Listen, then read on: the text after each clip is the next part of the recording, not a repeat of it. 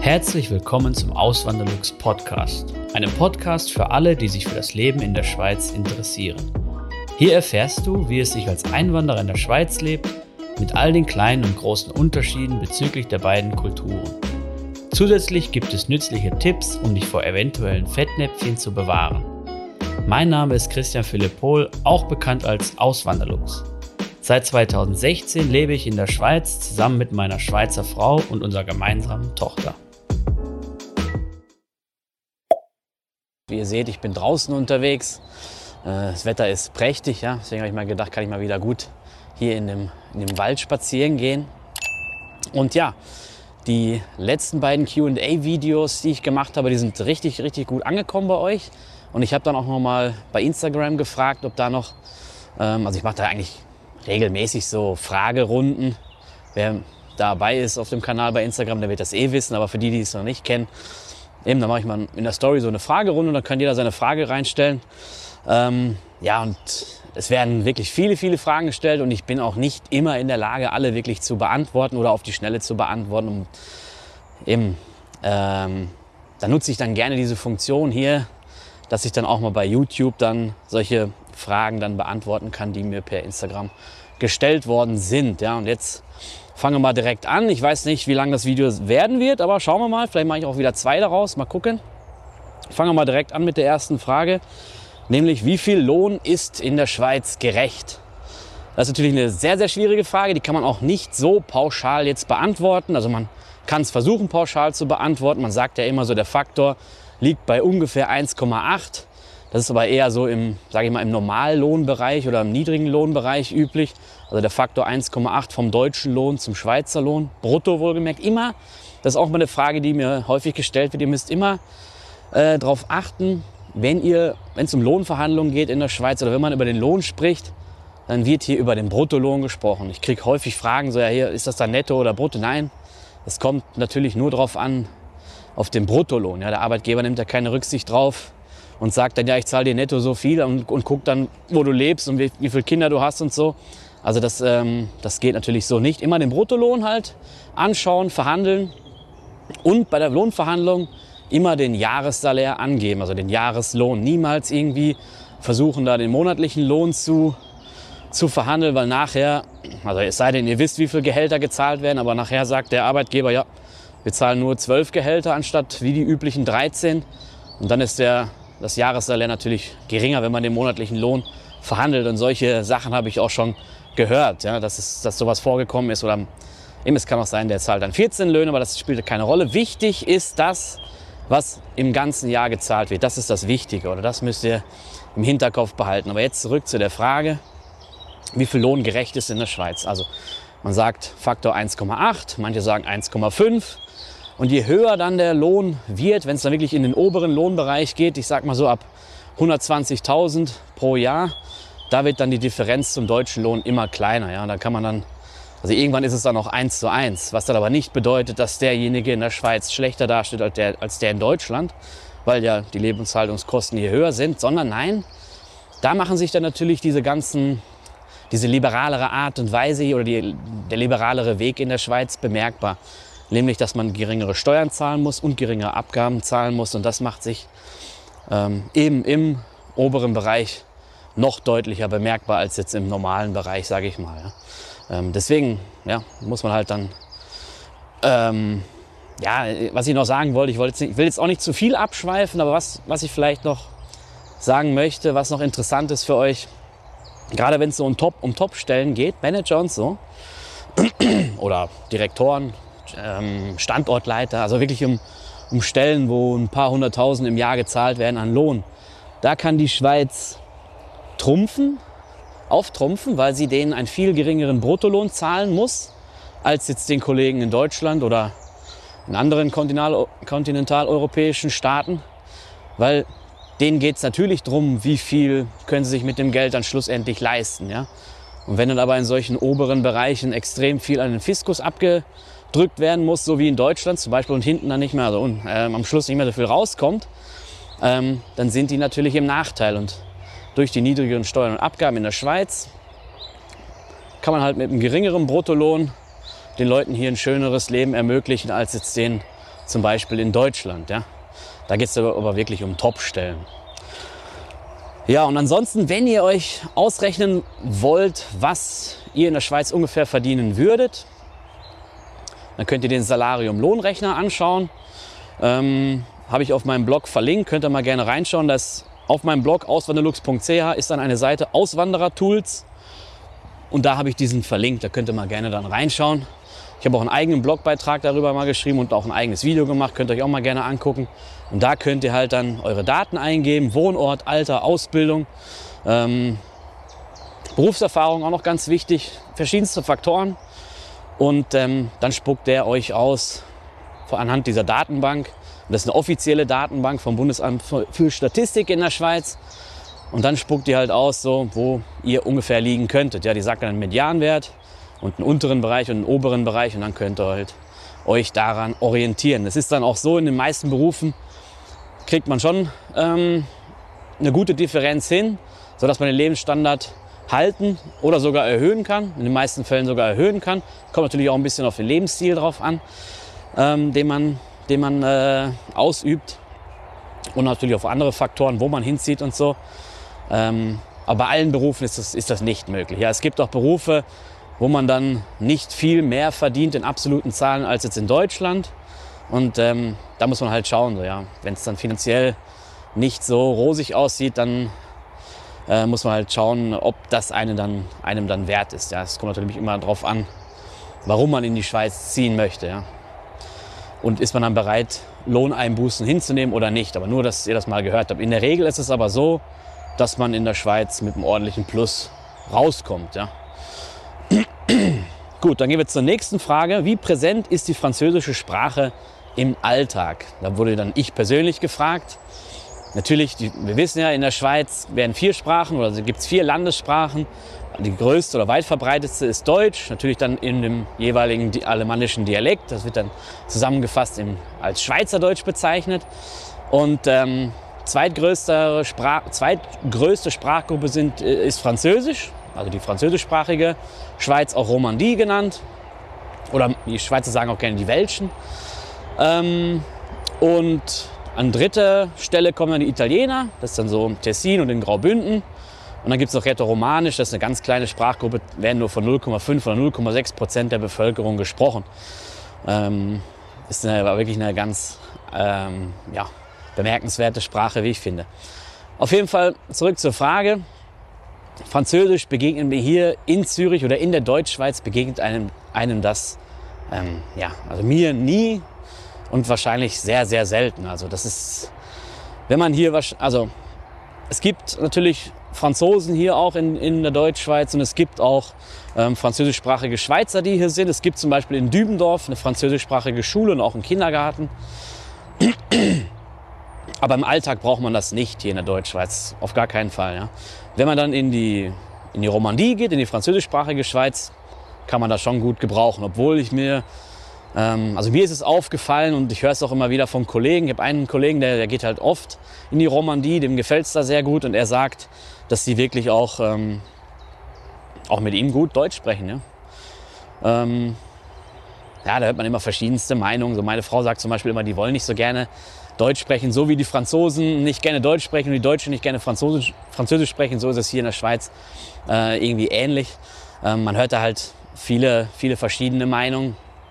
Aber im Alltag in der Deutschschweiz braucht man das eigentlich nicht. Da kommt man mit, mit Deutsch gut zurecht. Und ich kenne sogar viele Experts hier, die, also kennen, Bekannte sind es, ähm, nicht wirklich kennen.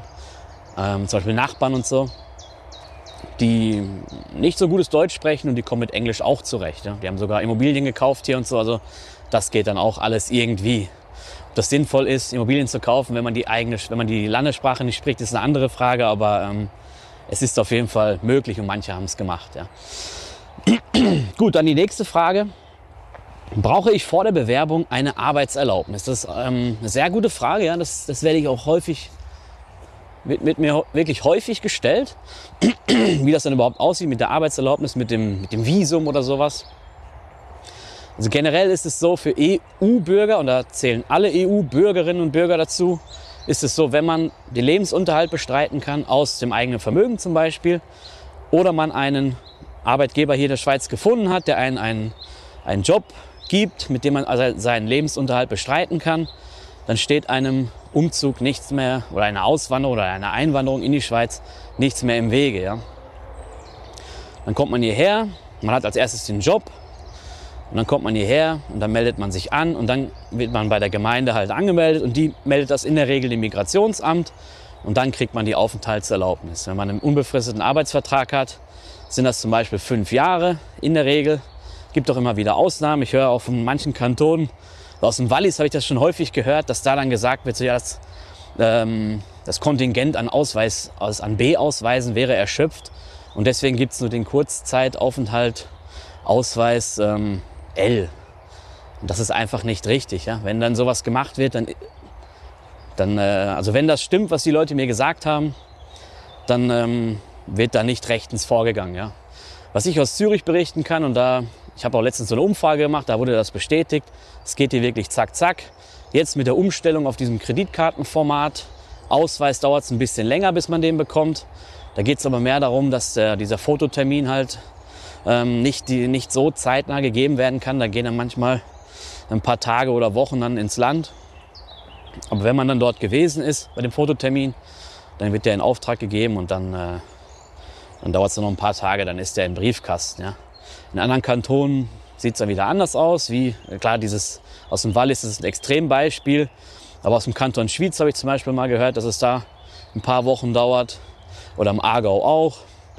Ähm, aber eben Kanton Zürich, da geht es wirklich zack, zack. Ja. Die nächste Frage, was kostet die Krankenkasse? Das ist natürlich auch jetzt nicht pauschal zu beantworten. Ich kann euch sagen, was ich für meine Krankenkasse zahle. Ich zahle rund 290 Franken pro Monat mit der höchsten Franchise. Das ist so eine Selbstbeteiligung für die, die es jetzt zum ersten Mal hören. Das heißt, ähm, die höchste Franchise liegt bei zweieinhalbtausend Franken pro Jahr.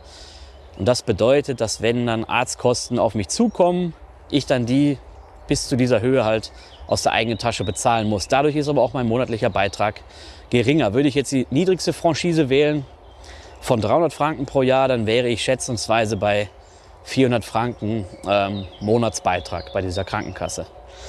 Und ähm, ja, das, äh, ich würde sagen, die Krankenkasse ist jetzt nicht so teuer, wenn man jetzt berücksichtigt, wenn man das jetzt so ins Verhältnis setzt zum Lohn. Was man natürlich sagen muss, der Zahnarzt ist nicht automatisch mitversichert, den müsste man zusatzversichern, macht häufig keinen Sinn. Ähm, wenn ihr eine deutsche Zusatzversicherung noch habt, kann das sein, dass die das noch, dass die auch noch für die Schweiz zahlt, wenn das so ein alter Vertrag ist. Das könnte man noch abchecken. Ähm, aber, aber so die Krankenkassenkosten, wenn man jetzt eine Familie hat, dann macht das schon einige, einige hundert Franken aus, weil die Kinder müssen extra versichert werden. Aber eben da zeigt sich auch wieder der liberale Weg oder liberale Charakter hier der Schweiz, dass man halt eigenverantwortlich, dass mehr Eigenverantwortung gefordert wird. Ja? Niedrige Steuern kommen ja auch nicht von ungefähr. Ähm, und eben bei der Krankenkasse sieht man es ähnlich. Ja, da ist halt weniger dieser Solidarcharakter wie jetzt in Deutschland, dass man pauschal von seinem Bruttolohn was zahlt. Nee, hier läuft es halt so, dass man das wie eine private Versicherung von seinem Nettolohn bezahlt und äh, das unabhängig von seinem Lohn. Ja. Und wenn ihr mal wissen wollt, wie das, wie das so aussieht, wie, was ihr so ungefähr bezahlen würdet, müsstet bei der Krankenkasse, da gibt es dann ein ein, äh, eine Vergleichsseite, auch eine offizielle Seite von der Schweiz. Die verlinke ich dann unten in der Videobeschreibung, da könnt ihr dann mal reingucken. Die vergleicht dann wirklich diese Grundversicherungen.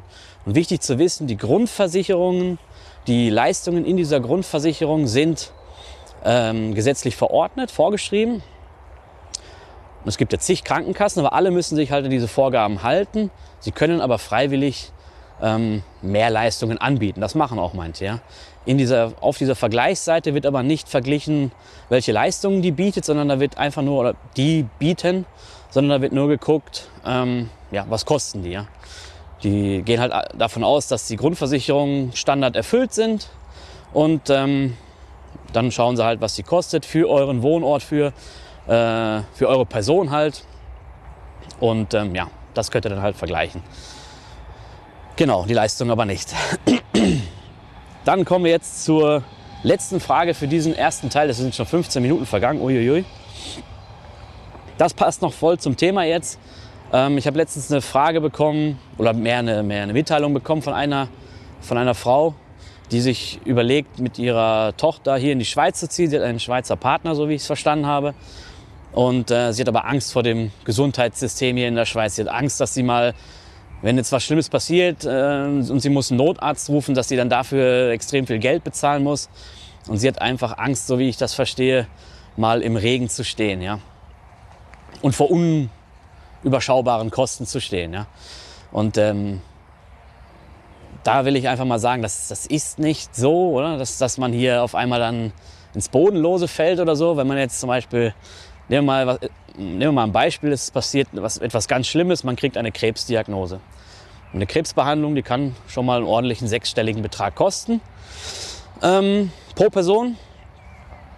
Und eben, man zahlt aber seine Krankenkasse, den Beitrag dazu. Man zahlt dann die Franchise, man zahlt darauf dann nochmal, oder man zahlt dann nochmal den Selbstbehalt und wenn man die höchste Franchise gewählt hat und dann den Selbstbehalt dazu rechnet, dann sind das 3200 Franken, die man maximal pro Jahr dann aus der eigenen Tasche bezahlen muss. Wenn man jetzt, wenn du jetzt sagst, das ist mir ein zu hohes Risiko, ich will nicht ähm, das eingehen, dass ich da jetzt mal so viel bezahlen muss, dann kannst du ja sagen, ich wähle einfach die niedrigste Franchise von 300 Franken. Auf Dauer lohnt sich das, sage ich mal, lohnt sich das nur, wenn man wirklich ähm, jedes Jahr auch Gesundheitskosten generiert. Und da ist so eine, ähm, das könnt ihr auch nachlesen, das ist ein, ich habe es mal verlinkt, ich habe es mal gesehen, ähm, dass ein Experte oder dass Experten ausgerechnet haben, 1800, rund 1800 Franken pro Jahr muss man an Gesundheitskosten haben, damit sich die niedrigste Franchise lohnt. Ja. Wenn man da drunter ist, sollte man die höchste Franchise nehmen. Und diese ganzen Zwischenstufen, die es noch gibt, die sollte man überhaupt nicht wählen. Das macht keinen Sinn. Das macht nur Sinn, wenn man halt sagt, ich will möglichst eine niedrige, eine, möglichst eine hohe Franchise haben, aber ich habe das Geld jetzt nicht auf dem Sparkonto. Das ist auch ganz wichtig, wenn man diese höchste Franchise wählt oder überhaupt eine Franchise wählt, dann sollte man dieses Geld für diese Franchise auch auf einem Sparkonto parat haben für den Fall der Fälle. Ja? Nicht, dass man zum Arzt muss und dann kann man die Rechnung nicht bezahlen. Das will man natürlich nicht. Und wichtig ist auch noch zu wissen, dass man die Franchise jährlich ändern kann. Das heißt, wenn ich jetzt in diesem Jahr merke, so hey, boah, ähm, keine Ahnung, ich habe eine Verletzung oder sowas und ich muss nächstes Jahr operiert werden oder ich muss immer wieder mal operiert werden, dann kann ich schon mal vormerken, dass ich fürs nächste Jahr dann die niedrigere oder die niedrigste Franchise wähle. Ja? Das kann man dann halt auch machen. Aber groß Angst haben muss man nicht. Das ist natürlich eine, eine Gewöhnung an dieses System hier, was wir Deutsche dann durchmachen müssen. In der Regel, wenn man nicht schon vorher bei der privaten Krankenkasse in Deutschland war, wo man das vielleicht auch ein bisschen herkennt. Ähm, man muss sich daran gewöhnen, an dieses System. Aber es bietet auch deutliche Vorteile. Ja. In Deutschland wird halt mehr geguckt, was, das ist, äh, sagen wir mal so, in Deutschland wird mehr geguckt, meiner Meinung nach, dass es möglichst günstig alles ist, das ganze Gesundheitssystem. Aber dadurch leidet natürlich die Qualität. Ja. Das sieht man dann daran, dass man zum Beispiel, wenn man mal einen Facharzttermin braucht, dass man da ewig lange für warten muss.